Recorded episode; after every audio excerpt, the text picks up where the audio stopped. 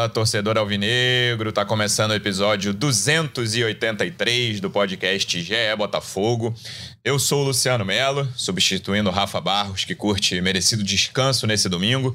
Para quem tá ouvindo o podcast depois, a gente tá gravando aqui domingo à tarde, antes dos jogos das quatro que interessam ao Botafogo.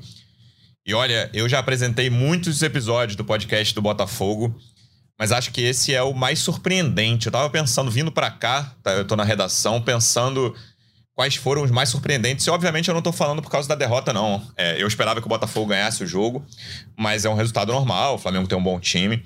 Agora, o que aconteceu na entrevista coletiva, eu não lembro de ter ficado tão chocado. Eu tava aqui nessa mesma redação ontem à noite, quando, no minuto final do, do pronunciamento barra coletiva do Bruno Lage ali, ele entrega o cargo, coloca o cargo à disposição, na verdade. E eu falei, que isso, gente? Eu gritei aqui na redação. Não entendi nada do que aconteceu. Nos momentos seguintes a gente foi. Não vou dizer entendendo, mas. Tentando entender o que, que o Bruno Lage fez ali, apurando. A gente tem aqui um dos repórteres que cobrem o dia, de, do, dia a dia do Botafogo no GE. Já vou começar com ele. Tava lá no Newton Santos ontem. Como é que você tá, Sérgio Santana? Seja bem-vindo. Pô, boa tarde, Luciano. Boa tarde, Dep, que daqui a pouco vai aparecer. Boa tarde aí pra todo mundo que tá na live. Bom dia, boa noite para quem for ouvir depois. É, tô bem cansado, cara, para falar a verdade. Essa declaração do Bruno Lage pegou todo mundo de surpresa, inclusive dirigentes do Botafogo, jogadores do Botafogo, então pegou a gente também de surpresa, jornalistas.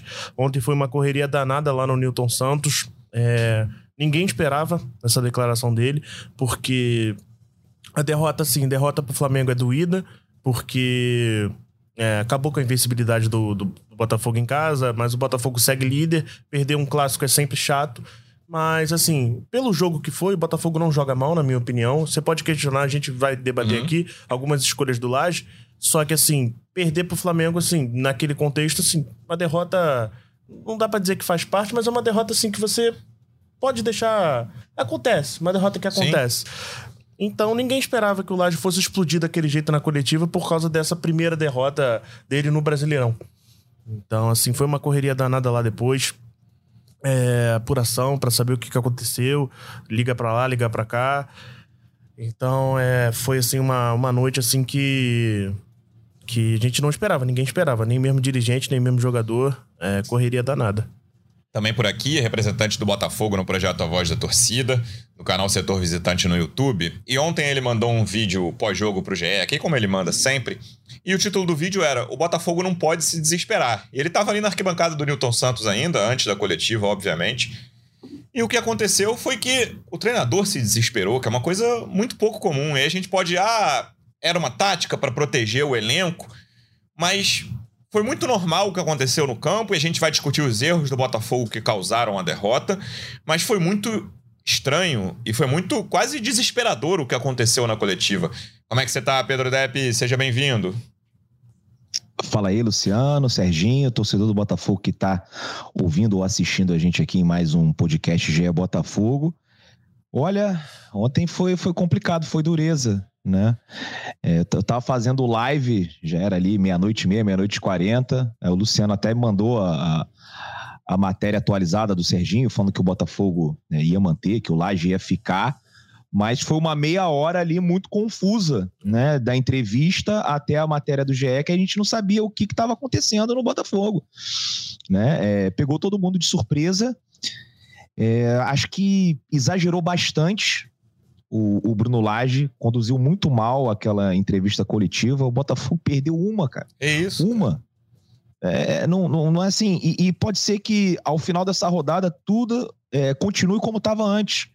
Se o Corinthians ganhar do Palmeiras, o que não é nenhum absurdo, continua tudo do jeito que estava, 11 pontos de vantagem. E uma rodada menos para ser a disputada. Do Botafogo. Exa uma rodada menos, verdade. Até se né? Tudo bem que agora a gente vai ter uma sequência uma sequência bem difícil, com o Atlético fora, mas é o Atlético sem o Hulk, que tomou o cartão amarelo, o terceiro. Pega o Corinthians, mas o Corinthians vai estar ali envolvido em semifinal de Copa Sul-Americana, né? Quatro dias antes do jogo. E depois pega o Fluminense, que acho, acho que é depois do confronto da uhum. semifinal. Mas, enfim, vai estar ali bastante desgastado também, por conta da viagem para o Sul e tal. A gente não sabe o que, que vai acontecer. Mas é, muita calma nessa hora. A gente não pode cair em pilha. E eu, eu vi muito técnico caindo em pilha, Isso. porque quando o jogo acabou, eu até fiquei surpreso, porque a torcida aplaudiu. Eu acho que era aquele jogo para você, quando o técnico, quando o juiz apita o final, você virar as costas e ir embora. Nem, nem vaiar, nem aplaudir. Né? Mas a torcida aplaudiu. É surpreendente. E a torcida já tinha demonstrado né, que estava do lado do time quando recebeu a delegação, mesmo depois de uma eliminação. É, que, cara, que assim, dava, era uma eliminatória que dava o Botafogo passar pelo Defensa e Justiça, mesmo jogando com, com um time misto. É, e ontem, assim, a gente pode até definir como assim, uma noite desastrosa do Laje, em todos os aspectos, né? Desde a escalação, que ele conseguiu ofuscar a, a, a, titularidade do Tiquinho Soares. Ninguém tava falando nisso. Quando saiu, ele falou assim: Meu Deus, que lado direito é esse? Né, do Botafogo, a gente vai jogar contra o Flamengo. Os caras têm o Ayrton, tem o Bruno Henrique, tem o Gerson, todo mundo joga por ali. Né? É, é, é esse, essa dupla já não tinha dado certo contra o São Paulo no segundo tempo. Lembra quando o JP entra no lugar do de Plácido? Isso. O Segovinha também entra ali no lugar, se não me engano, do Luiz Henrique. Né? E já não tinha dado certo. O Botafogo tomou vários apavoros ali por aquele, por aquele lado. Né? É, contra o defensa foi o Segovinha com o Matheus Ponte, mas também foi por ali que saiu o segundo gol dos caras. Então, assim, era um jogo que pedia. É, talvez até o Júnior Santos. Olha, e, e assim, o, o Segovinha para mim foi, é, principalmente na parte da recomposição, foi muito mal. É, e na frente também não mostrou muita coisa. Mas o JP, vamos lá, fez uma partida ok. Até melhor do que eu esperava. Talvez porque a expectativa era quase zero. Mas eu acho que ele foi bem é, dentro ali do que ele pode oferecer. Mas, sabe, às vezes eu acho que o técnico também tem que ser um pouquinho mais esperto, assim, sabe? Não, não, não dá a possibilidade de ver a torcida contra. Porque, realmente, aí agora fica ali uma dúvida com relação à continuidade, ao futuro dele, como é que vai estar tá esse clima, porque a entrevista não caiu bem, muita gente reclamando, mesmo depois ali o Mazuco, todo mundo tentando botar panos quentes. E a gente vai ver agora como é que vai ficar, né? Que bom que vem essa data FIFA agora, são 10 dias sem jogos, mas foi uma noite para esquecer do, do nosso treinador Bruno Lage, né? Eu que defendo, vim disposto a passar pano para ele na live de, de, depois do jogo, né? Eu cheguei, não, hoje eu já, tô, já preparei meu paninho aqui pro Bruno Lage, mas aí o cara complicou, né? Fica complicado pro, pro torcedor, pro youtuber, pro influenciador, pro jornalista defender o técnico depois do jogo de ontem. Mas também não é assim, ó, até arrasada, acabou, tem que demitir, porque para mim, assim, saiu o Bruno Lage agora seria uma maluquice jamais vista na história do Botafogo. Né? E é impressionante como o Botafogo é um clube muito instável emocionalmente. Né? Basta uma derrota num clássico para um rival, uma derrota que, cara, podia acontecer contra qualquer time. Né? E, e o Botafogo não ia ficar 19 jogos é, invicto no, no, tapetinho, né? Ganhar 19, né? Continuar 100%. Foi pro Flamengo, é horrível. É. Mas, pô, os caras estavam 15 pontos, agora estão 12. É, então, o que mais assim, me... Vamos com calma e sem cair em pilha. O que mais me incomodou com a coletiva, Depp, exatamente essa tua frase, eu concordo com a frase, mas que eu acho que não é o caso até uma quase loucura de um treinador, que é o Botafogo é muito instável emocionalmente, que é a pilha que todo rival quer colocar no, no Botafogo, né? Olha aí, o Botafogo vai perder uma, principalmente pro Flamengo. Se o Botafogo perder pro Flamengo, vai entrar em parafuso. Cara, Tava tudo tranquilo, a torcida não entrou em parafuso. Claro que a torcida tava muito irritada de perder pro Flamengo, mas lá aplaudiu o time, tava tudo sob controle. Muitas críticas a essas duas escolhas do Bruno Lage pelo lado direito, Segovinha e JP.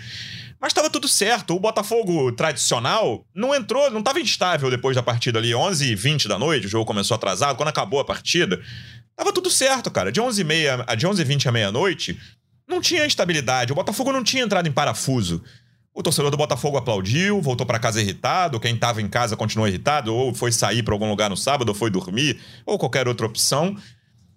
E aí a instabilidade veio de um cara que não conhece o, o emocional do Botafogo, sabe? O, o Bruno Lage está lá na, na, em Portugal, na Inglaterra, onde quer que ele estivesse antes. Ele não conhece a história, claro que ele conhece a história do Botafogo, mas ele não conhece é, intrinsecamente isso de, ah, o Botafogo tem esse histórico de às vezes ter uma instabilidade emocional é um elemento estranho a, a, essa história do Botafogo que criou essa instabilidade. Isso que me incomodou mais, assim, ontem, sabe? E aí entregou essa pilha. Que, aí ontem nem é um caso assim, ah, tá caindo em pilha de rival. Pô, a pilha foi dada de bandeja pelo técnico do Botafogo, né? Olha aqui, toma essa pilha, faça o que vocês, ah, rivais, o que vocês bem quiserem com essa pilha, porque o técnico do Botafogo entregou é. isso para vocês. Dos rivais e da imprensa também, né, Luciano? O torcedor do Botafogo adora, né, uhum. reclamar da imprensa, muitas vezes com razão, mas assim, ele deu de bandeja para a galera que tá torcendo contra, o que não gosta, enfim. É, o que o Bruno Lage fez ontem foi, cara, vamos o problema lá, foi podem, causado podem usar pelo o que vocês quiserem Botafogo. aqui contra a gente, porque eu tô te dando munição. É isso, isso. Então, a gente vai falar já das escolhas de, de time do Bruno Lage, mas acho que não tem como começar diferente dessa coletiva.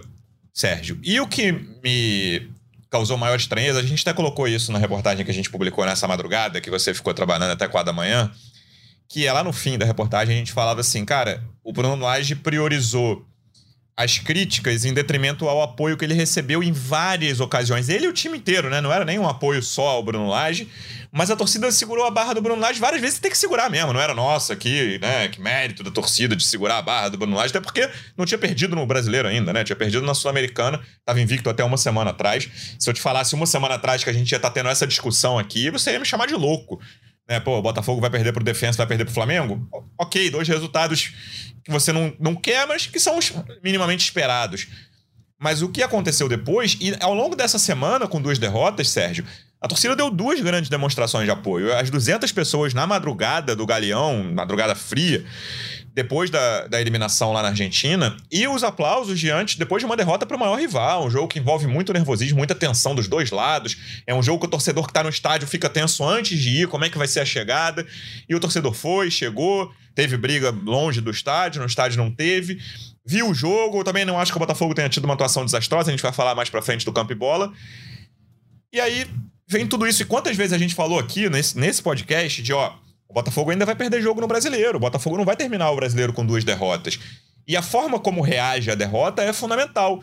E eu achei que os jogadores reagiram bem. O Gabriel Pires ficou muito irritado com a arbitragem ali, tomou um vermelho de bobeira, mas fora isso, vá lá. A, a torcida reagiu bem. E aí, a, grande, a maior preocupação é que a pia dos rivais vai acontecer de qualquer forma, cara.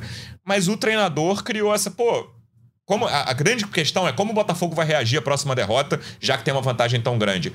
E dá para dizer, reagiu muito mal por muito causa mal. de uma pessoa, do treinador. A principal pessoa, né? É. Podemos dizer que é a principal pessoa. É, eu não sei se o Depp reparou nessa questão, mas já na volta do intervalo, é, na, na, área de imprensa, a gente fica sentado, a gente não consegue ter muita visão do banco de reservas quando a gente está sentado. E logo na volta do intervalo, um amigo meu que estava no jogo me mandou uma mensagem assim: o Laje está muito bolado. Ele não usou a palavra bolado, ele usou um palavrão. Ele falou assim: o Laje está muito bolado, está se movimentando muito, está muito estranho, ele está muito bolado. E eu levantei, o Laje já estava realmente muito pilhado. Então ele já voltou pro intervalo pilhado. Eu, não, eu, eu, confesso que eu não consegui apurar qual foi o papo de intervalo, o que, que aconteceu. Mas ele já volta pro intervalo pilhado. Com um minuto de jogo, ele chama um dos auxiliares dele, o. o, o ah, me deu branco agora. Mas um dos auxiliares dele. Uhum. E ele fala assim: é, vai lá reclamar com, com o árbitro e porque provavelmente para ele não tomar cartão, né? Porque agora tem esse, uhum. essa questão de tolerância zero. E, e ele pede para um dos auxiliares dele ir reclamar com o árbitro e dava para ver que ele tava se movimentando de uma maneira que não é comum dele. A torcida até reclamava que ele é muito uhum. frio e tal. E ele tava se movimentando de um lado pro outro, então ele já volta muito pilhado com essa questão, provavelmente, de arbitragem, mas foi com um minuto de, do segundo tempo. Então, assim, o jogo ainda tava um a um, uhum. tava. Assim, totalmente aberto. E a entrevista dele é catastrófica. Uhum. A entrevista dele é catastrófica, porque foi isso. É, a torcida, posso dizer assim, 80% do estádio acaba o jogo e a torcida aplaude o time numa derrota pro Flamengo. Que a, se você fala isso ano passado, se a gente pegar o podcast do ano passado, a, o Botafogo perdeu pro Flamengo. A torcida não aplaudiu o time uhum. na derrota pro Flamengo. Em 2020, a torcida não aplaudiu o time na derrota contra o Flamengo. Nos outros anos, não aplaudiu. E esse ano aplaudiu, porque a torcida, mesmo com a derrota, tá comprando a ideia. A torcida tá apoiando o time. Só que ele tem uma meia dúzia, umas 15 pessoas, que ali do setor oeste, que é fica atrás do banco, né? Que fica atrás do banco, que vaiaram ele, que xingaram as escolhas dele. E ele ficou muito pilhado com essas pessoas já ali na, nessa, nessa retorno, nesse retorno do, do intervalo, na saída pro, pros, pros vestiários, ele, ele fica olhando para essas pessoas. Ele não, ele não chegou a responder, mas ele, ele olhou fixamente para essas pessoas. E ele caiu muito na pilha desse, dessa meia dúzia de pessoas. Isso, curiosamente, era uma coisa que o Luiz Castro também tinha, principalmente no início Sim. dele no Botafogo, né? Sim. Eu não sei o quanto que isso influenciou ao ponto dele dar aquela declaração. Mas enquanto 80% do estádio estava aplaudindo, ele levou mais em consideração Isso. 10 pessoas estavam xingando ele. Então, assim, cara, eu acho que é unanimidade que ele errou na escalação. E sabe uma coisa que me chamou a atenção, cara? A resposta dele dura nove minutos e meio, né? E aí no último minuto e meio ele fala oito minutos normalmente, no último minuto e meio ele fala que vai entregar o cargo. E Mas ao longo de todo o tempo ele tá vendo tópicos, acho que no celular que tinha ali, né? Ele, ele tocava assim pra tela não apagar. E, ou seja, naqueles 40, a gente também contou, foram 46 minutos do apito final até ele chegar na sala de coletiva. Nesses 46 minutos, ele planejou aquilo ali que ele ia falar. Não foi uma coisa de sopetão, assim, ah, beleza, vou entregar o cargo, vou colocar o cargo à disposição para botar palavras certas. É, ele não avisou a ninguém, mas ele tinha pensado. Sim. Cinco minutos que fossem antes da, da, da coletiva, ele pensou, porque ele estava ali, ele foi, fez um longo raciocínio, passando por calendário, a história de, ah, se, o, se fosse o Flamengo, o jogo ia ser domingo, passando por arbitragem, reclamando dos dois gols, passando pela atuação do time, ele fala ali do JP, diz que foi sólido no, nos duelos com o Bruno Henrique, e aí ele começa a falar de, da pressão sobre ele, sobre os jogadores, e aí ele usa isso como gancho para colocar o cargo à disposição. Ele deve ter anotado tudo, né? Tópicos Sim. que me entristecem. e aí ele, ele foi. Eu anoto tópicos antes do podcast aqui também. É, tópicos ah. que me entristecem. O que eu acho que é pior e ainda. ele até tem razão na, na, na maioria desses tópicos uhum. aí, né? O problema foi como ele terminou é. então, coletiva. Então, assim, tinham milhares de cortinas de fumaça, né? Assim, cortinas de fumaça uhum. pra ele tentar blindar o elenco. E ele usou a pior de todas. Isso. Ele usou a pior de todas. Porque se ele quis trazer os holofotes para ele, ele conseguiu.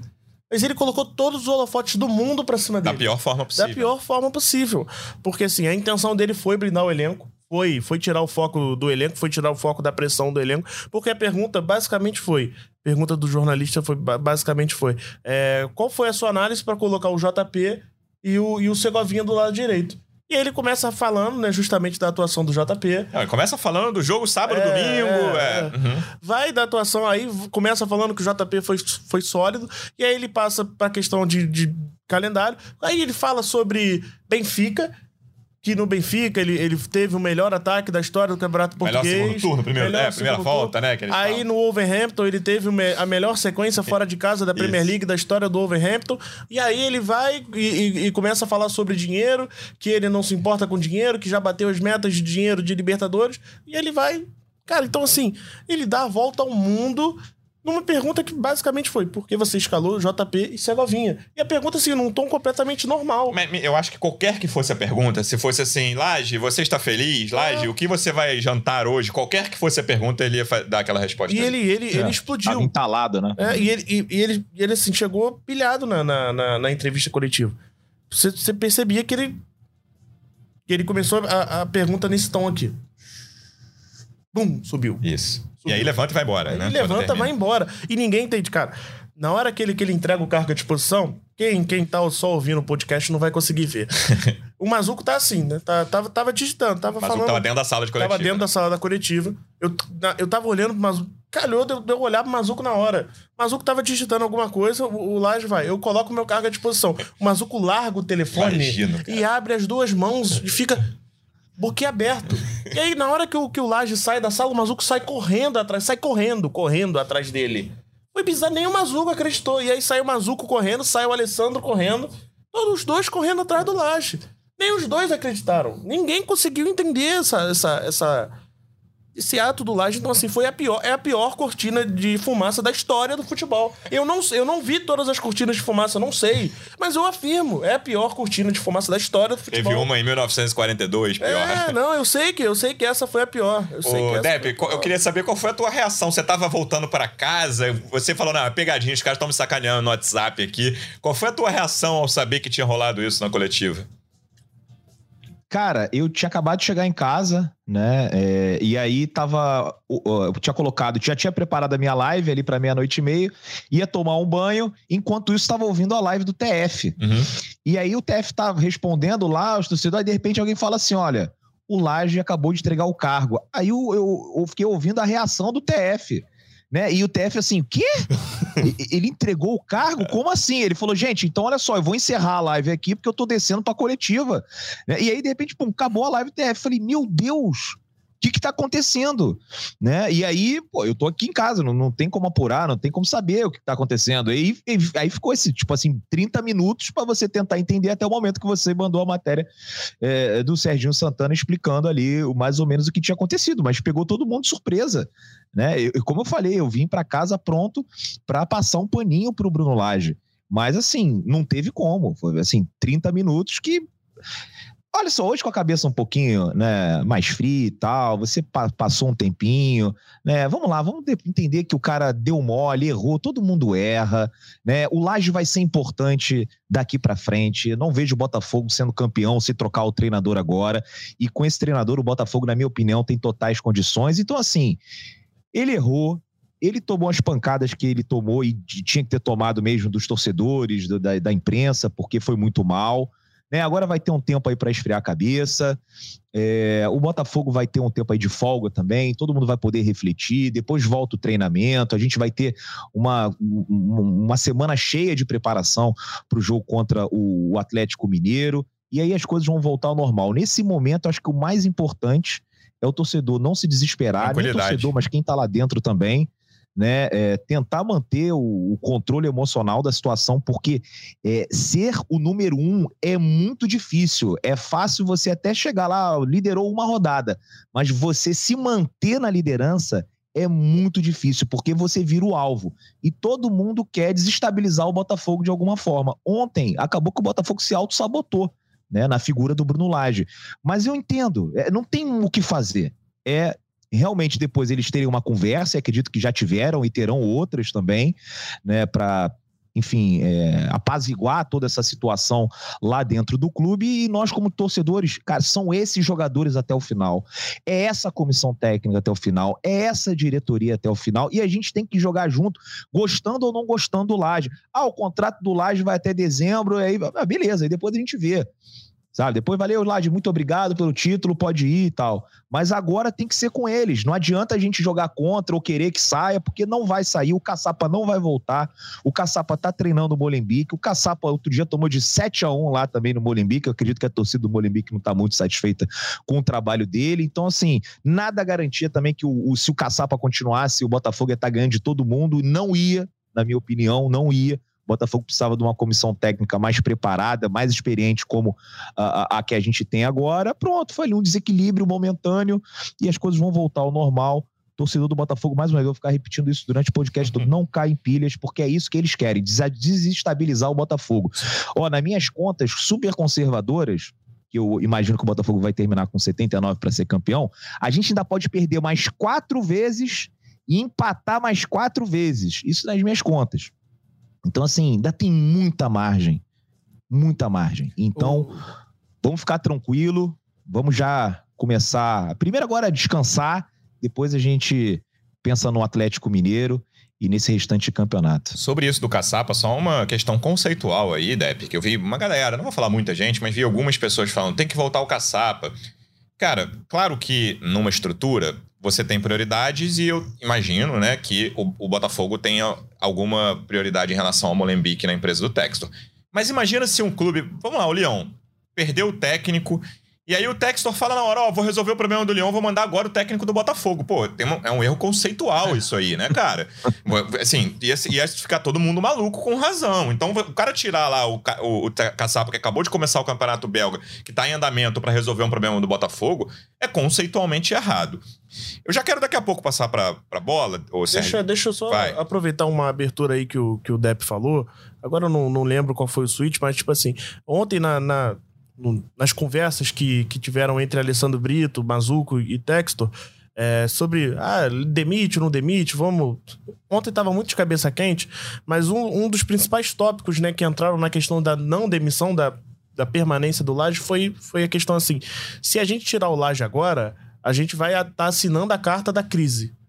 A gente vai estar tá assinando a carta uhum. que a uhum. gente está entrando em crise, que a gente está admitindo que, que, que tá tudo errado, que erramos, o planejamento tá indo por água abaixo. Então, assim, o Laje foi alertado que ele errou, que a postura foi muito errada, que por mais que, que a intenção do Laje foi legal, de blindar o elenco, ele fez da pior maneira possível. Isso foi falado cara a cara com o Laje, olho no olho com o Laje, chegaram pro Laje e falou, Laje, olha só, entendi. O, o, primeiro chegaram pro Laje e perguntaram: Laje, o que, que você quis. O que aconteceu ali? O que, que aconteceu? E o Laje foi explicou: quis blindar o elenco, porque tudo que eu faço aqui no Botafogo é não estão pensando em ir embora, né? É, é perguntado, é, é, é, é, indiretamente comparado com o que Luiz Castro e, e Caçapa fizeram.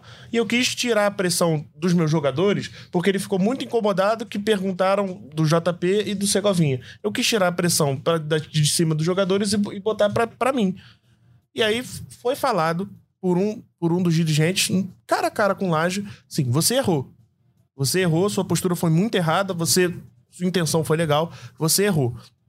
E aí, nesses debates entre Mazuco, Brito e, e Textor, assim, falaram assim, ó, a gente confia no Laje, o trabalho é legal. É, internamente ali, todo mundo realmente gosta do Laje, os jogadores é, é, é, gostam do trabalho do Laje. O Laje é assim, é um cara que, até, até falei na, na central do GL, é um cara que dá o treino e ele não vai embora do CT. Ele continua trabalhando, continua estudando estudando ali a, as táticas.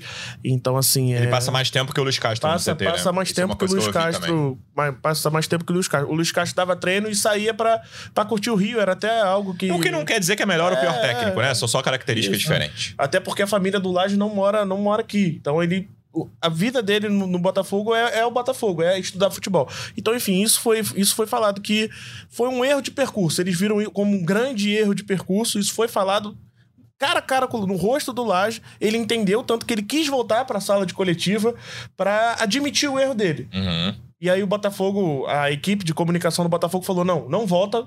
É melhor você ficar calado hoje, não volta, não fala mais nada". e e aí falaram, ó, demissão, não tem nada disso. Se a gente demitir, a gente vai estar tá assinando a, a cartela da crise. Seguiu, é isso. Agora vai ter folga, vai ter dia de você relaxar a cabeça.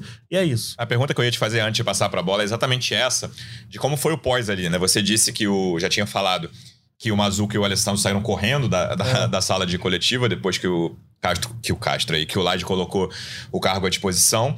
E aí, essa conversa agora você já relatou. Como é que foi o clima com o elenco ali? Ele conversou com alguns jogadores é. depois? Como é que foi a conversa entre Laje e elenco depois da coletiva? É, alguns jogadores já tinham ido embora. Por exemplo, o Tiquinho Soares já não estava mais uhum. lá. Foi um dos primeiros jogadores a ir embora. É, então, assim, só avisando que os sei lá, 25 jogadores, né? 23 são sim, relacionados, sim. não estavam lá. E aí, assim, a notícia espalhou rápido, né? Pô, a notícia espalhou muito rápido.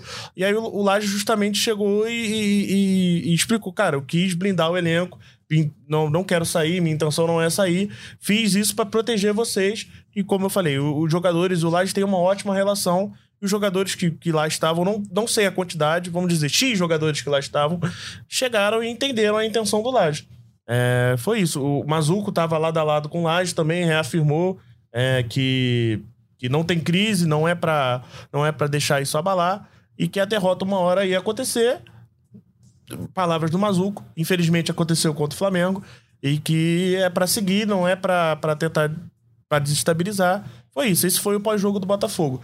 É, dirigente chegando no rosto do Laje falando errou sua intenção foi legal, mas você fez da pior maneira possível.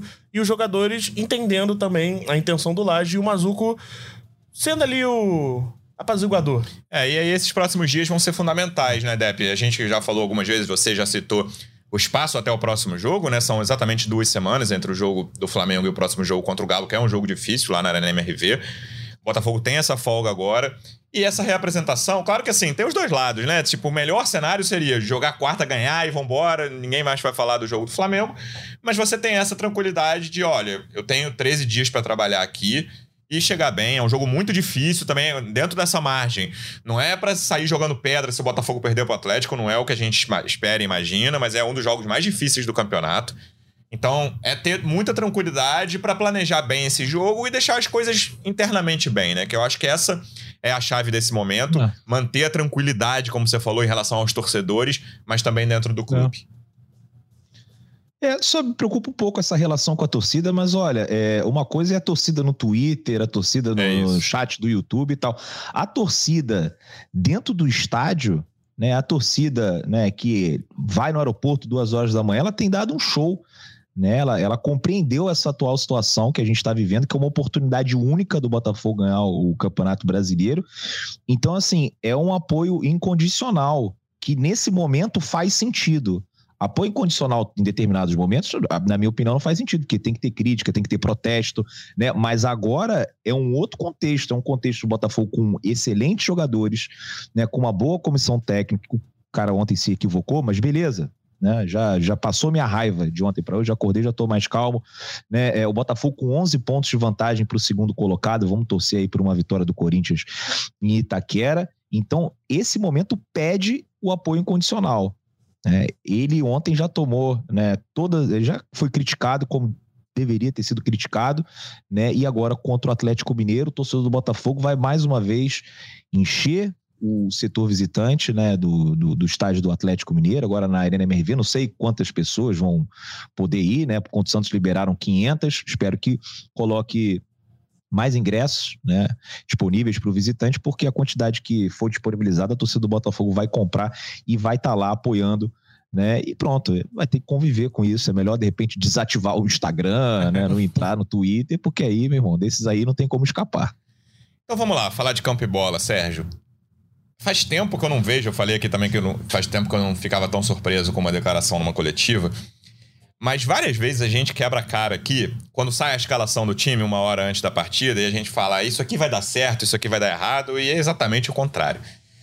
Mas ontem, o que era preocupação de todo mundo foi exatamente o que se revelou em campo, né? Quando sai a escalação, e o Depp já comentou isso aqui, o Tiquinho, a, volta do Tiquinho ao time titular, foi o terceiro nome mais comentado, assim, muito abaixo dos dois primeiros, assim. Todo mundo bateu o olho e falou, JP Segovinha, JP Segovinha, JP Segovinha. O tempo inteiro, ali do momento de, das 8 da noite, quando sai até, na verdade, uma hora e vinte, né, que o jogo começou atrasado, todo mundo falando, cara, como é que vai ser esse lado direito contra Bruno Henrique e Ayrton Lucas? Acabou que só precisou um desses dois jogar bem, né? O Ayrton Lucas fez uma, fez, o Ayrton Lucas fez uma partida muito fraca, mas o Bruno Henrique jogou muito bem. E o que o Depp falou sobre é, a participação ok do, do JP, e aí já, assim que ele falou, já vários no chat aqui falaram, passador de pano, ó, teve um ok com várias interrogações, ok com oito interrogações. Eu vou te falar que até, um pouco antes do gol do Bruno Henrique, eu falei, cara, diante de um time que joga completamente por ali, e acho que o Flamengo fez certo de jogar por ali, até porque o Bruno Henrique era o melhor em campo, mesmo antes do gol, com alguma folga, era o cara que mais se destacava. Você, improvisado ali, né? O técnico te colocou ali. Eu achei que o JP tava fazendo um jogo. Vou repetir, ok, ok. Aí vai todo mundo falar que eu sou passador de pano também. Mas um pouco antes do gol, eu acho que ele Teve o, o, o, lance do gol impedido, que também era um lançamento longo, que aí acaba sendo, né? Era ele com o Bruno Henrique ali, não dá pra botar só na conta dele, mas é ele com o Bruno Henrique. O Bruno Henrique ganha muitos duelos dele. E aí, durante a, a, as, os nove minutos que o Bruno Lage falou, ah, eu tô até curioso para saber quantos duelos cada um, o JP ganhou do Bruno Henrique o Bruno Henrique ganhou do JP. Então, era um desastre, entre muitas aspas, muito anunciado quando saiu a escalação. E eu concordo com o Depp, assim, da minha opinião, o JP acabou sendo mais decisivo para a derrota, mas eu achei que o Segovinha jogou pior que o JP. Hum. Porque ele tem muita dificuldade nesse tipo de jogo, cara. É. E eu lembro do, dos nossos primeiros episódios, estava pensando nisso hoje de manhã. Quando contratou o Segovinha, a gente pensava, cara, é um jogador para ser trabalhado para o futuro. E ele meio que furou a fila, por exemplo, do Diego Hernandes. Não dá para dizer ainda, ah, o Diego Hernandes é um fracasso, mas era um jogador que a gente imaginou que fosse ajudar esse ano. Até agora não ajudou, por opções do treinador, por não ter entrado tão bem quanto quando foi solicitado. Mas o Segovinha a gente não imaginou que era um cara, pô, esse ano ele vai chegar e vai ajudar e vai ser titular, ou vai ser aquele primeiro reserva ali, como ele já foi em várias partidas. Eu acho que o Segovinha é isso aí, cara. Não é, pra, não é jogador para ser titular em 2023 do Botafogo, principalmente em jogos contra times da qualidade do Flamengo. Não vejo o Segovinha em condições de ser titular. E a lateral direita, ele, como, como, ele, como eu até tinha falado com o Sérgio, cara, pergunta das condições físicas do Diplácido, mas não, não teve como perguntar, né? A gente não sabe exatamente como é que estava a condição física do Diplácido, porque um pouco antes do gol, eu falei aqui, lá para os 15, 20 do segundo tempo, eu falei, cara, será que ele vai com o JP os 90 minutos? Será que ele não vai tirar o JP para dar um, um, um, respiro que seja para quem entrar, né? Pro Diplácido ali, cara. Você não tá inteiro, você não jogou bem lá na Argentina, mas me ajuda meia hora aqui para segurar o Bruno Henrique, porque ele tá muito bem no jogo. E ele foi com o JP os 90 minutos. Era uma coisa que, sim, tava na cara que ia acontecer quando saíram as escalações, as escalações, e é frustrante porque você fala quando acaba, né? Você, e aí o, o, torcedor adora levantar a placa do eu já sabia. E nesse, no caso de ontem, o Bruno Lage deu todas as possibilidades pro torcedor levantar essa placa. É, quando tu, você falou que o principal culpado foi o JP, eu discordo. Eu acho que o principal culpado é o Segovinha. Uhum. Porque todo lateral direito do Brasil passaria sufoco contra o Bruno Henrique. Isso. Alguns mais, alguns menos. O JP, no caso, passou muito sufoco, mas se você botar o Mike, se você botar o Marcos Rocha, se você botar o Fagner, os três passariam um mínimo de sufoco contra o Bruno Henrique. Então a questão é você ter alguém para Ajuda, ajudar né? o lateral. E o Segovinha não ajuda, não ajudaria, não tem dificuldade para ajudar até contra um ponta ruim. Uhum. Não vou dar exemplo de ponta ruim aqui, mas Tem vários no brasileiro aí. é, o, o Segovinha tem dificuldade até para recompor contra o ponta ruim. Então, assim, eu vou ser xingado agora. Ontem era jogo para Júnior Santos os 90 minutos. A, a função do Júnior Santos ontem Eu seria concordo. única e exclusivamente para marcar o Bruno Henrique.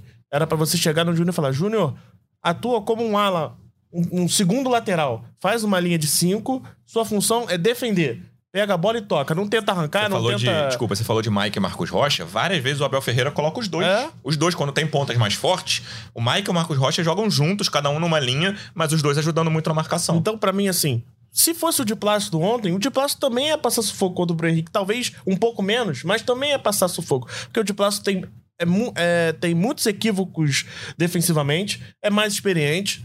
Assim, eu acho que a questão que, que de ontem é que o Bruno Lage queimou o JP Galvão. Que é um, um- um jovem, é um garoto. Talvez não que não tenha... é daquela posição, é, vale não lembrar. é daquela posição. Talvez não eu tenha... acho que o Segovinha sai mais queimado do que Sim. o, o JP, cara. Também tem isso. Eu acho que com a torcida em geral, eu achei que o JP ficou mais, Deb.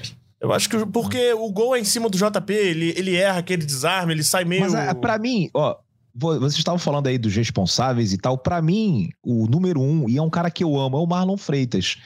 Que assim, ele, ele, ele corta aquela bola muito mal e no segundo lance, que é um drible que o de Plácido também tomaria do Bruno Henrique, o Marlon não chega pra abafar, ele fica ali, né, meio indeciso, mas fechando pra área. O Bruno tem espaço e quando chute, ele né? chega perto.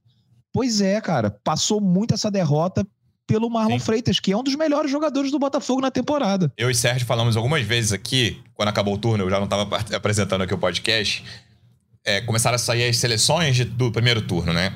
E aí ele me falou: pô, você quer ver que várias pessoas, em geral, quem não acompanha muito o Botafogo, várias pessoas não vão botar o Marlon Freitas? Eu falei: pô, impossível, cara. Na minha opinião, o Marlon Freitas e o Eduardo são os dois melhores meio-campistas do Brasileirão. Aí você consegue, escolhe ali Zé Rafael, Rafael Veiga, você vai, vai botando quem você quiser aí depois, mas o time tem que partir de Marlon e Eduardo, na minha opinião, o time do primeiro turno. E várias pessoas realmente não botaram, várias até incluíram o Tietchan, que faz, ótimo, fez um ótimo primeiro turno, Não. mas na minha opinião, três prateleiras abaixo do Marlon no primeiro turno. Então é um jogador que faz um brasileiro irretocável, mas ontem é muito difícil também, né, cara? Com um minuto do, prime- do primeiro tempo, você faz um gol contra, É. contra o maior rival, assim. Ele ficou abalado. E aí ele fez uma partida bem fraca mesmo e teve essa, essa questão da- de- do, do pós-drible do Bruno Henrique ali antes do chute. Eu acho que assim, o, o sistema ontem, se você for analisar o Flamengo, o Flamengo inteiro foi desenhado pra potencializar o Bruno Henrique. Você lembra do Bruno Henrique saindo atrás do lateral, indo até o, o campo de defesa pra dar um carrinho, pra recompor?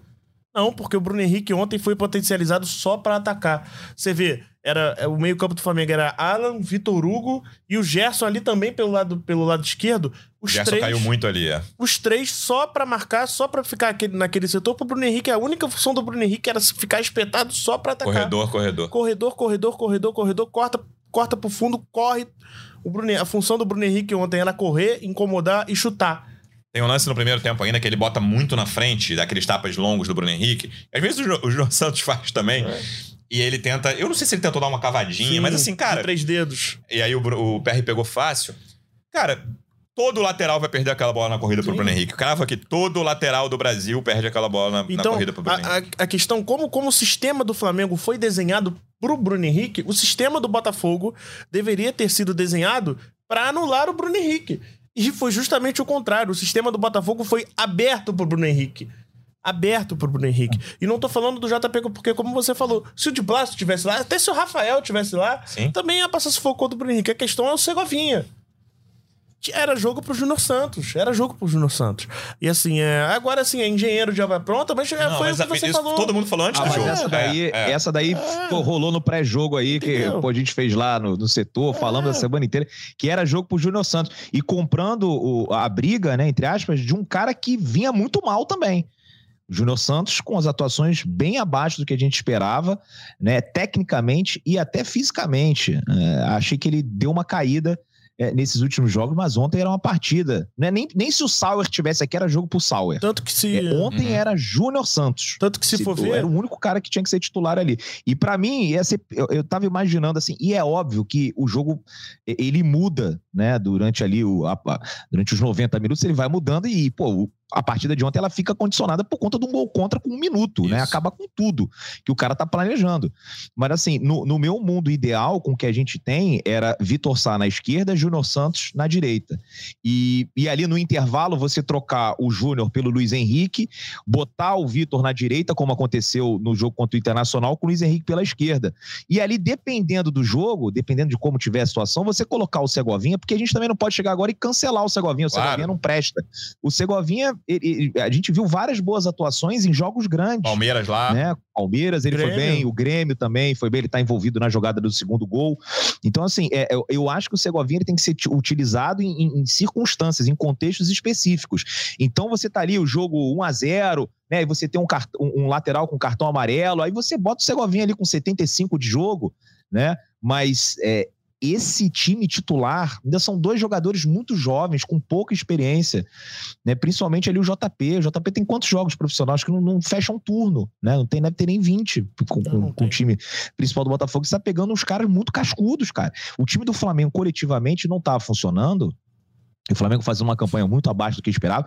E, e assim, aquela vitória do Fluminense contra o Olímpia é uma humilhação para o Flamengo, que não faz sentido. 5x1 um no agregado com tanto Fluminense. investimento, com bons jogadores. É ser eliminado pelo Olímpia, mas o Flamengo tem jogadores que decidem, cara, em um lance. E ontem podia ter sido o Everton Ribeiro, podia ter sido o Pedro, né? Podia ter sido o Gerson e acabou sendo o Bruno Henrique. E o Flamengo, desde o primeiro minuto, estava mostrando que o caminho era por ali. E o Laje não substitui no intervalo, é. que também foi uma outra bronca da torcida. Parecia que não queria dar o braço a torcer, que tinha errado. Né? Precisou ali de 10 minutos para mexer. E aí tem que mexer né, por atacado depois, porque fica complicado. Então, assim, foi um. Assim, em termos de escalação, leitura de jogo, coletiva, é, a gente pode até responsabilizar alguns jogadores. Pontualmente, eu, eu, o que eu falo daqui no, no, na, na, nos podcasts do GE, eu não solto a mão de ninguém, eu tô fechado com esse elenco até o final. Mas ontem o, o Bruno Lage teve uma, uma jornada muito infeliz ali, do início ao fim, foi impressionante. Num ano coletivamente fraco do Flamengo, esses dois jogadores que atuam pela esquerda, e o Ayrton caiu recentemente, né? Mas ele até um mês atrás ali, ele era o melhor do Flamengo na temporada com alguma folga. E o Bruno é o cara que tá voltando, né? A, ao melhor nível dele. Os outros caras todos do ataque estão oscilando pra caramba. Mesmo os que estão fora Rascaeta, o Gabigol ficou no banco, o Pedro voltando, o Everton Ribeiro virou reserva fixo agora. Os cara, o que você precisa fechar é o lado esquerdo, né? Porque no direito tem o Wesley ali, que é um jogador ofensivamente razoável, mas que deixa a desejar muito na defesa. E aí, é o que você falou, é um convite, né? A escalação do Botafogo é um convite. Olha, usem o meu lado direito de defesa aqui, o lado esquerdo de ataque de vocês. Bruno Henrique, faça bom proveito, que você vai fazer o que você quiser. E foram quatro, cinco lances que ele teve liberdade e criou grandes chances ali. Talvez o gol seja mais difícil delas, né? É. Que foi um gol muito difícil. Mas ele teve três chances melhores que o gol tranquilamente ali. É, sim, foi. Tanto que, se você for ver, o que, que o, o Alan e o Vitor Hugo fizeram com a bola no pé? Não, não duas atuações nada. fracas desses dois. Não isso. fizeram nada. O, o Flamengo foi desenhado para potencializar o Bruno Henrique. E, o, de novo, vou repetir: o Botafogo foi desenhado para potencializar o Bruno Henrique. Foi isso, foi, foi um convite. O, o Laje o Laje deixou o campo aberto pro, pro, pro, Bruno Henrique brilhar e o Bruno Henrique foi e brilhou. Então, assim, é, foi isso. O Bruno Henrique fez o gol na jogada mais difícil, mas ele teve diversas oportunidades para fazer gols, gols mais fáceis. Sim. Aquele lance que ele tenta fazer um gol de cobertura, ele perde um gol inacreditável, porque se ele chuta cruzado, tudo bem que o PR estava muito bem posicionado, goleiro de seleção, poderia pegar com o pé, como ele já pegou várias vezes, mas assim, era uma chance clara de gol que ele bota na corrida, porque ele tem muito espaço, porque ah. justamente não tem nenhum ponta para recompor para ajudar o JP. Então, cara, assim, foi, foi um dia desastroso do, do Laje, da ah. escalação à entrevista. E, assim, é, a questão é ver como isso vai, vai refletir no Botafogo. Porque é, essa data FIFA vem no melhor momento possível pro Botafogo. Ser, vai ser a folga aí até quinta-feira. Quinta-feira o time se, se reapresenta. Então, folga até quarta.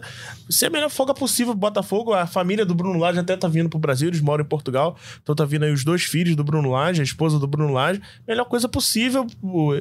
Vão ser dias, tem que ser dias pro Bruno Lage esquecer futebol. Porque o Bruno Lage é. vive e come futebol. Bruno Lage tem que ir pra praia, tem que fazer igual o Luiz Castro fazia, jogar um tênis. Pena que não, não tá tendo carnaval, mas tem, tem que levar o Bruno Lage pra algum samba aí. Ele tem que ligar pro, pro, pro Luiz, cara, Luiz, o que, que você fazia no seu momento de folga? E ver que o cara precisa relaxar a cabeça. E dentro desse jogo, Depp, teve. A gente não, não falou até agora da volta do Tiquinho, que chegou a ser no momento ali, né, a maior preocupação do torcedor, quanto tempo o Tiquinho vai ficar fora. Será que o time vai degringolar sem o Tiquinho? Nada disso aconteceu. E, cara, ele nem voou, mas assim, faz muita diferença ter o Tiquinho ali na frente, cara. É impressionante a qualidade que ele o, tem. O primeiro gol ali, é, é, acho que ele tem influência, né? É, a maneira como ele segura ali os atacantes do Flamengo, aquela bola cruzamento do Gabriel Pires, né? E depois o Vitor Sá aproveita muito bem. E como vem crescendo o Vitor Sá também, Isso. né? É, é, no ano passado chegou um momento ali que é, foi um pouco contestado, mas vem jogando muita bola, marcando gol, sendo decisivo, finaliza muito bem, né? O Vitor Sá, mas ontem o Tiquinho podia ter feito um gol também, que é ali que o Fabrício Bruno tira em cima da linha, ou seja, é, foi uma atuação normal do Tiquinho Soares né? Só tá, obviamente, abaixo fisicamente, né? Sem ritmo por conta desse período que ele ficou fora. Mas, assim, acredito que contra o Galo já vai estar tá 100% e a gente vai poder contar com o nosso artilheiro. Ou seja, foi uma boa notícia, né? Ele deu uma boa resposta durante o, o momento, durante os minutos que ele atuou e agora a gente espera né, que ele consiga retomar 100% o futebol dele, que é um cara muito importante. A gente passou por esse momento aí, né, com alguns empates fora de casa, né, alguns jogos nem tão bons e tal. Também ganhamos partidas aqui no Rio de Janeiro, né, apresentando bom futebol num período sem o Tiquinho Soares. Então a campanha do Botafogo foi muito boa. Assim, eu esperava que a gente até sentisse mais durante esse período. Está tudo dentro do script, está tudo dentro do roteiro. Né? Fiquei satisfeito ali com, com, com, a atuação do Tiquinho nos minutos que e... ele estava em campo. Acho que a outra boa notícia, Sérgio, é que dentro de uma semana com duas derrotas, e aí, claro que em uma dessas derrotas o time não era o titular totalmente, a espinha dorsal tá intacta, cara. O PR tá intacto, uhum. o Cuesta tá intacto. Intacto que eu digo, não foram culpados por derrotas, nem tiveram atuações brilhantes. Não. O Adrielson tá intacto. O Marlon é quem sai um pouco, mas o Gabriel tá voltando e aí tem a expulsão boba, que ele tá fora contra o Galo. Mas o Gabriel tá crescendo muito, fez um ótimo primeiro tempo, na minha opinião. Depois caiu um pouco ali, foi substituído. E o Eduardo tá intacto e o Tiquinho não, não tá intacto porque tá voltando de lesão, mas tá ah. voltou de lesão no mesmo nível que saiu, cara. Então, assim, o Botafogo tem tudo para ser campeão. É o melhor goleiro do campeonato, é o melhor zagueiro do campeonato, é o melhor volante do campeonato, é o melhor meio do campeonato, é o melhor centroavante do campeonato.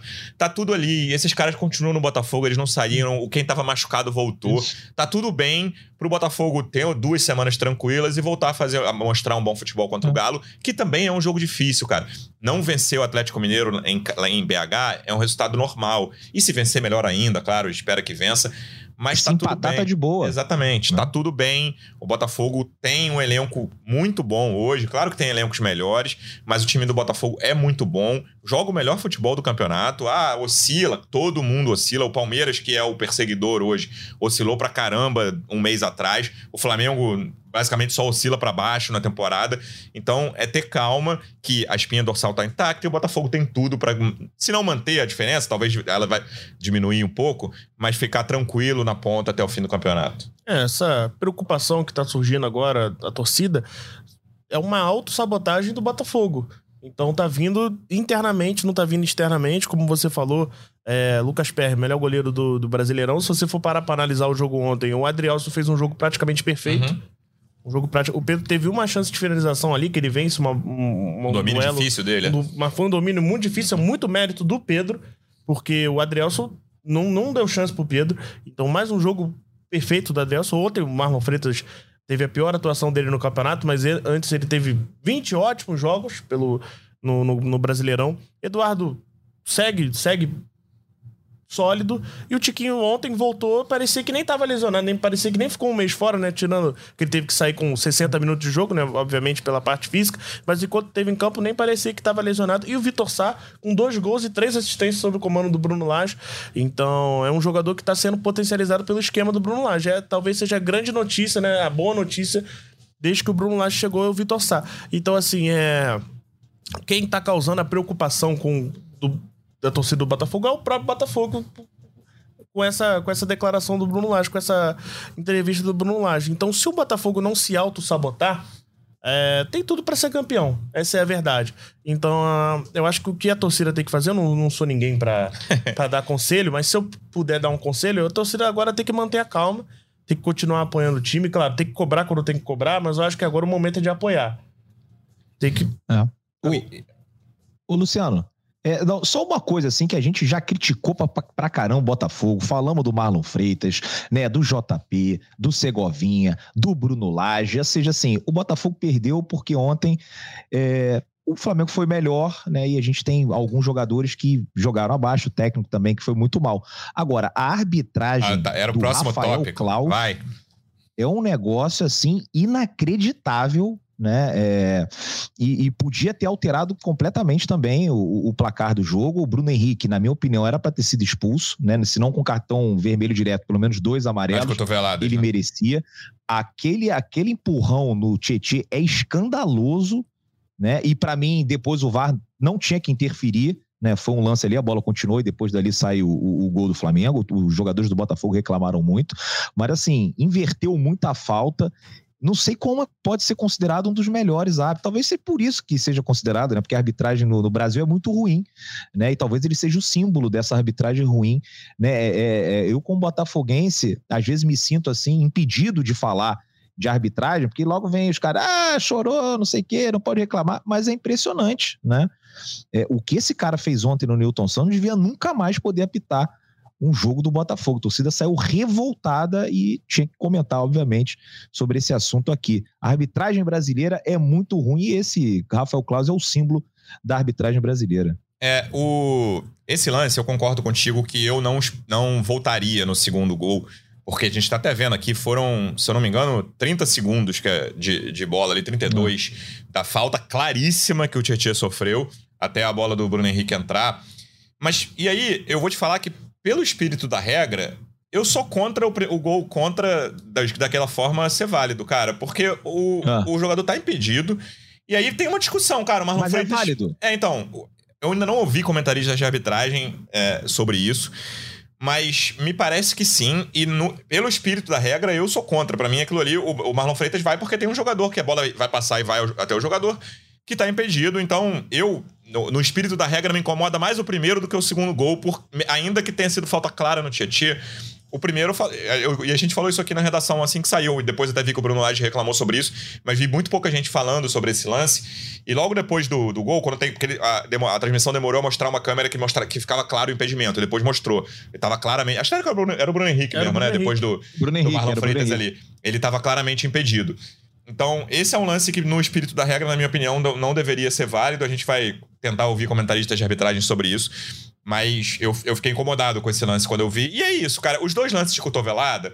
O do segundo eu achei tranquilo, assim. O primeiro é muito limítrofe de amarelo e vermelho. E aí a gente vê a, a comissão de arbitragem da, da CBF, né, Dep? Cada vez mais, agora tem um vídeo semanal deles Cada vez mais parece que a intenção é proteger o árbitro, né? É. Se o árbitro falar uma coisa, ele vai concordar. Se o árbitro fizer a coisa contrária, duas é. semanas depois, o CNM, presidente da comissão, vai concordar, vai concordar, também. Então é um negócio que podia ser didático, essa, essa iniciativa podia ser didática, virou uma, mais uma iniciativa protecionista de arbitragem. Eu acho que o, o primeiro gol também é o mais grave, porque é, é, é como assim, na hora que o Wesley cruza, se o PR fala assim: ah, o Bruno Henrique tá impedido, deixa ele fazer o uhum, um gol. Uhum. Não, existe isso. Como é, é que o Marlon vai saber que o Bruno Henrique tá impedido e vai deixar passar? Simplesmente, ah, não. Mas ele tá vendo que tem um cara do Flamengo é. ali, por isso que ele vai até a bola. Por isso né? que ele vai até a bola. Então, assim, o movimento do Marlon é condicionado porque ele tá marcando um cara em impedimento. Então, eu acho que deveria ser impedido, porque o movimento do Marlon, que é um gol contra, que é bizarro, isso aí ninguém, ninguém discute, o movimento do Marlon só acontece porque ele está marcando um cara que está impedido. Então, é como se. se tá, tá tudo inválido ali inclusive o movimento do Marlon. Então eu acho que. É, confesso que também não sei essa regra de, de jogador é, impedido e, ou não. E a questão é. do Tietchan ainda tem isso. Era. É um critério bizarro do Klaus, mas é um critério. Ele fez isso algumas vezes durante o jogo, né? Dos dois lados. Assim, faltas que eram claras e ele, não, segue, segue, sim. Isso aconteceu algumas vezes ao longo do jogo. Eu não tô concordando, mas é, é uma coisa que ele faz com frequência, não só E irritou os dois lados. na partida de ontem. Irritou os dois lados. Tanto- que o Gabriel é expulso por causa disso. O, o Gabriel foi o jogador que mais reclamou da arbitragem até fora do. Até quando já tava. O, não, o repórter, acho que era o Richard, né, que tava na, report- na transmissão pelo lado do Botafogo. Assim que sai o segundo gol, ele falou umas duas ou três vezes na transmissão, cara, o Gabriel Pires tá muito irritado com a arbitragem Muito, aqui no banco. Ele já tinha saído, né? Ele tá muito irritado com a arbitragem no banco. Ele falou umas duas vezes na transmissão depois do segundo gol do Flamengo. E aí, pra fechar, o, último, o penúltimo tópico era arbitragem, eu vou, eu vou no DEP de novo, porque é uma pergunta que dois, três meses atrás você ia me chamar de louco se eu te fizesse. Mas ontem eu vi algumas pessoas perguntando, não cravando, mas levantando a possibilidade. O Hugo pode tomar a posição do Marçal, Pedro Depp? que loucura, né? Imagina só a gente voltar para aqueles podcasts do início do ano. Se alguém falasse isso, ia ser prontamente internado. Mas, enfim, é, acho que nesse momento o titular é o Marçal. Não é? Fez uma excelente partida ontem, mas acho que é um cara que acrescenta muito né, pela sua experiência, pela sua qualidade. Né? É um cara bom também nas bolas paradas. Então, assim, apesar do momento do Hugo ser muito bom, e eu acho até que o Hugo pode se tornar um, um lateral melhor do que o Marçal. É só ver, você parar para ver em que momento, em que estágio estava a carreira do Marçal com a idade do Hugo. O Marçal jogava futebol de segunda divisão do, do Campeonato de São Paulo. Né? Depois vai para a terceira divisão de Portugal. O Hugo está se destacando com 21 anos, jogando a Série A do Campeonato Brasileiro contra adversários muito difíceis, né? superando a desconfiança dos torcedores.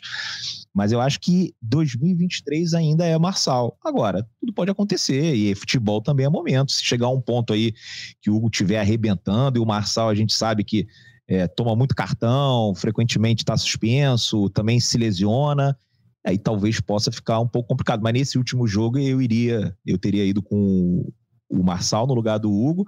E uma outra coisa também que a gente não falou, é uma escolha do Laje. E, na minha opinião, certa também. Gabriel Pires é titular desse meio campo. Para mim é Marlon e Gabriel Pires. O Tietchan, por mais que tenha feito um bom primeiro turno, e você até mencionou, né, que muita gente colocou na seleção do, dos melhores jogadores do brasileiro.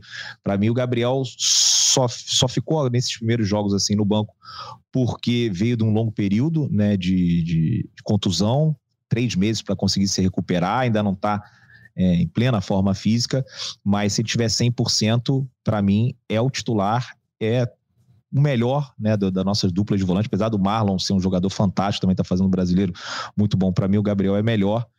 E uma pena que foi expulso, né? A gente vai sentir muito a falta dele no jogo contra o Atlético Mineiro. É, eu concordo e quando eu participava direto do podcast aqui, quem vai lembrar, quem ouvia com frequência vai lembrar que eu demorei a dar o braço a torcer sobre o Gabriel Pires, que é um tipo de jogo que me irrita, para ser o cara que é muito posudo, assim, mas ele tá muito bem. Eu concordo contigo que ele merece ser titular desse time, não tem muito o que fugir disso. O meio-campo é esse hoje, né? Marlon, Gabriel e Eduardo. Não vejo como ser diferente. Claro que quando o Gabriel tá fora não vai poder ser. E só para voltar na lateral, Sérgio, você imagina alguma mudança no curto ou médio prazo aí? Mas porque o Marçal é um claramente um cara de confiança que já conhecia o Bruno Lage ontem foi quem foi a zona mista e fez grande. Aí é, foi naquela hora de definição ali, né? Sem saber nem se o Bruno Lage ia ficar ou não no Botafogo, logo depois da coletiva dele, ele deu a, deu a cara a tapa, né? Ele foi lá e fez vários elogios, elogios ao Bruno Lage. Quando a pergunta veio, ele ficou surpreso, né? Não, o treinador fez isso, mas Logo depois falou que ele tem, ele tem plena confiança do grupo, falou que ele é top. Então me parece ser um dos caras ali que contam com confiança irrestrita do Bruno Lage. É, o Marçal é um dos líderes do, do elenco, um dos caras que quando tem que falar é um, do, um dos que sempre falam, sempre puxa a palavra ali na, na rodinha, um dos caras que sempre tá abraçando os mais jovens. Sobre isso de liderança, ninguém pode questionar o Marçal. Mas eu vou discordar do Depp que o meu titular hoje seria o Hugo. Eu acho que futebol é, é, é muito de momento, o Marçal tem a experiência, um jogador mais cascudo. Nesses jogos contra o Flamengo, eu até concordo do, do Marçal jogar, uhum. mas eu acho que mas e Galo lá? É, eu acho que eu iria de Hugo. Ainda mais sem, sem o Hulk, porque o Hugo, é, eu acho que o Hugo está melhor ofensivamente que o Marçal. Sim, isso tá. É, eu acho que, que, eu, que eu iria de Hugo. Só discordando assim na, na, na amizade. Depp, eu gosto muito de você, meu irmão. eu, eu, eu, iria, eu, iria, eu iria de Hugo, mas assim, é uma, uma dor de cabeça legal pro, pro Bruno Lage, porque eu acho que o Hugo oferece mais, mais jogo no corredor E o Marçal é um cara que vai mais no, no toque de bola, aparece mais para se posicionar ali com, com os meios, meio-campistas. Então, é, são duas opções diferentes. Eu acho que é uma boa dor de cabeça pro Laje. Esse turbilhão ali de, de, de, declarações ruins é uma boa dor de cabeça. E tem isso, né? O Marçal, internamente, é um, um dos caras mais importantes do, do, do Botafogo na questão de liderança. É isso. Então, reforçando, próximo jogo no dia 16, no, novamente sábado, 9 da noite, né? BH, Arena MRV, o segundo jogo do estádio do Atlético. Primeiro jogo, o Atlético venceu o Santos. 9 da noite, Atlético e Botafogo. E o Rafa volta antes disso, vai ter episódio na semana que vem, mas depois jogo vai ser daqui a duas semanas. Sérgio, obrigado mais uma vez pela presença e até a próxima, amigo. Valeu, Luciano, valeu, Dep. Obrigado aí todo mundo que sintonizou. É, tomara que no próximo episódio tudo esteja mais calmo. Vai estar. Depp, obrigado mais uma vez pela presença e até a próxima. Valeu, Luciano. Valeu, Serginho. Valeu, torcedor Alvinegro. Tenho muita confiança que vai estar tudo né, muito melhor na partir do próximo podcast. E espero que o Atlético Mineiro não cobre 300 reais no ingresso, né? Uma vergonha o que fizeram com a torcida do Santos lá. Estaremos atentos, né? Vamos falar também com o Botafogo para ver se consegue né, preços mais adequados, mais justos para o torcedor do Botafogo que quer assistir esse jogo lá em Belo Horizonte. Boa, torcedor Alvinegro. Obrigado mais uma vez pela audiência. Até a próxima. Um abraço. Partiu, louco, Abreu! Bateu! Gol! Sabe de quem? Do Botafogo! Do Alvinegro, do Glorioso. É o GE Botafogo.